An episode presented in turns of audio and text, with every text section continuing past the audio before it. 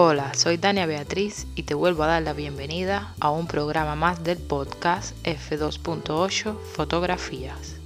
En el programa de hoy te hablaré sobre la fotografía de paisaje en blanco y negro. En la era moderna, fotografiar paisajes en blanco y negro podría considerarse como algo obsoleto para algunos, teniendo en cuenta que la mayoría de los fotógrafos de paisaje prefieren tomar sus fotos en colores. Y esto es algo lógico y totalmente comprensible. Solo hay que pensar en los miles de tonos de colores que se pueden capturar durante un amanecer, por ejemplo. Pero la realidad es que las mejores obras maestras fotográficas que se exhiben en las prestigiosas galerías de arte contemporáneo están casi todas hechas en blanco y negro. Tal vez esto también se deba al hecho de que, de que en la época en que fueron tomadas estas fotografías, todavía la tecnología de la fotografía en colores no estaba bien establecida como tal. Cuando escucho hablar sobre fotografía de paisaje en blanco y negro, lo primero que me viene a la mente son las obras de Hansel Adam, que fue conocido principalmente por sus imágenes de los parques nacionales americanos en blanco y negro también está la obra de Michael Kennan con sus inusuales paisajes eh, monocromáticos.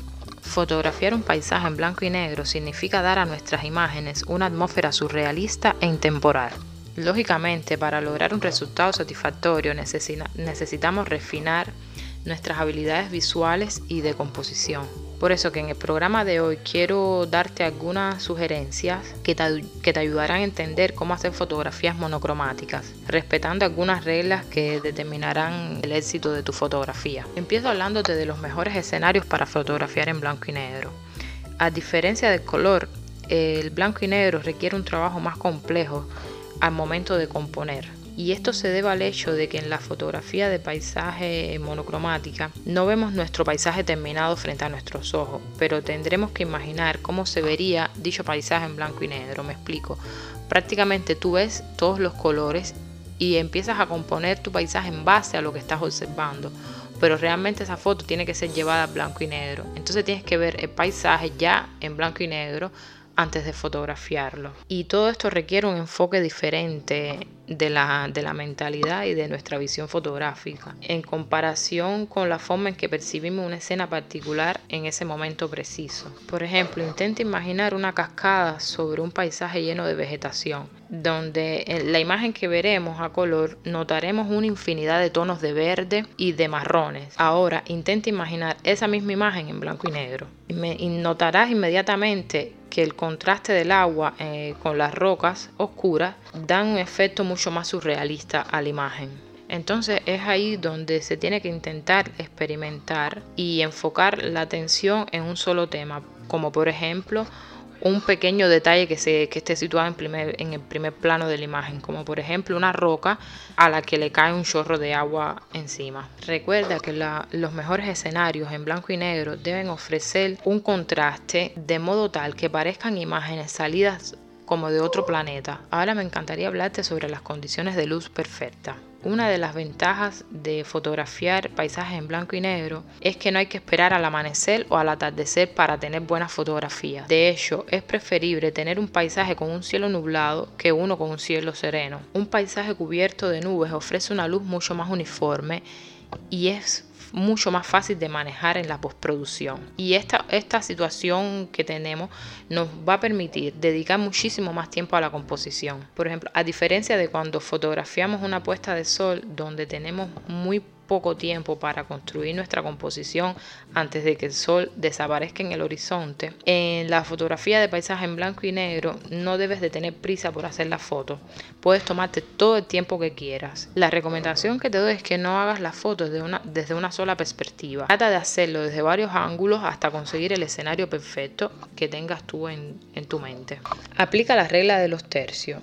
Un factor fundamental que se aplica en todos los tipos de fotografía, ya sea en blanco y negro o en colores, es componer una imagen de manera ejemplar. Fotografiar paisajes monocromáticos puede ser agotador si no sabes por dónde empezar. Y mi recomendación es que el primer paso sea construir una buena composición, como ya te dije antes. Y esto tiene que hacerse incluso antes de configurar eh, los parámetros de la cámara. Y para crear una buena composición puedes aplicar la regla de los tercios, que es una, un tipo de composición usada desde, desde la antigüedad. Muchos pintores la, la aplicaron en sus obras. Y esta regla, la, la regla de los tercios, lo mejor que tiene es que puede ser aplicado a cualquier sujeto. Y si la empiezas a usar, notarás que mejorarás significativamente tu composición y el equilibrio de tus fotografías. Por supuesto que yo tengo un post dedicado completamente a la regla de los tercios e incluso tengo otros posts también dedicados a la composición. Como siempre te lo dejaré en las descripciones del programa. Empieza a usar la regla de los tercios como te digo y verás que lograrás composiciones de imágenes bien equilibradas.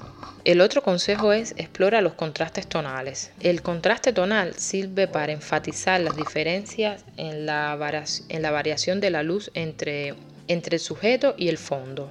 En otras palabras, hay que acentuar la diferencia de tonalidades entre las luces y las sombras, de manera que se cree una especie de silueta del sujeto principal que resalta sobre el fondo. Gracias al contraste tonal, nuestras fotografías ganarán énfasis y más cuerpo, resultando una imagen mucho más abstracta. Eh, también te dejaré en la descripción del programa un post que hice sobre la las, sombras en la composición fotográfica. El quinto consejo es usa un filtro de densidad neutra. El uso de los filtros en la, fotografía de paisaje es un orgullo para, para, los fotógrafos que se dedican a este tipo de, de imágenes porque para ellos es el accesorio principal, el filtro y el, el, trípode. Prácticamente al usar un filtro de densidad neutra, esto te, permitirá ampliar el tiempo de exposición. Y esto te hará tener una imagen surrealista, como te decía, porque gracias a los filtros ND podemos fotografiar paisajes en blanco y negro a plena luz, a plena luz del día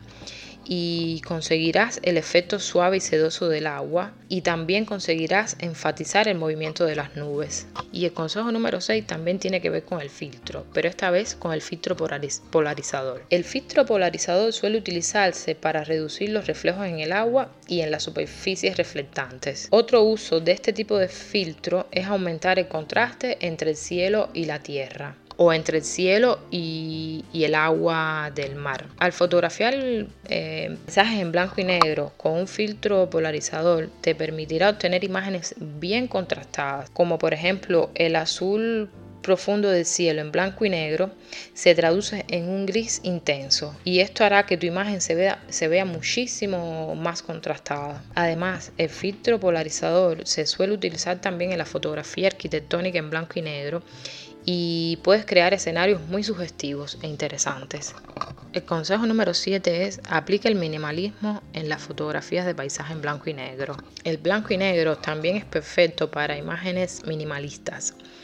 Este tipo de tomas requiere un fuerte punto de interés dentro de la escena y que, se puede ser, que puede ser mejorado por la exclusión de otros elementos en el entorno. Normalmente se obtienen los mejores resultados cambiando del uso de un objetivo gran angular, que es el tipo de objetivo que se suele, eh, se suele utilizar en la fotografía de paisajes, al uso de un teleobjetivo. Una, en general, una vez que, que hemos encontrado el sujeto adecuado que queremos fotografiar, podemos aplicar el efecto de aislamiento y esto se hace con el uso del teleobjetivo y entonces usaremos una velocidad de obturación bastante larga entre 15 y 30 segundos. Aquí viene en juego el uso del filtro de densidad neutra. Y con esto con aplicando esto podremos desdibujar el cielo el agua e incluso el follaje el follaje en movimiento que se que está en el fondo de la fotografía. Y lo que tendremos es un sujeto principal. Por ejemplo me viene a la mente un árbol. Un árbol situado a la orilla de un río,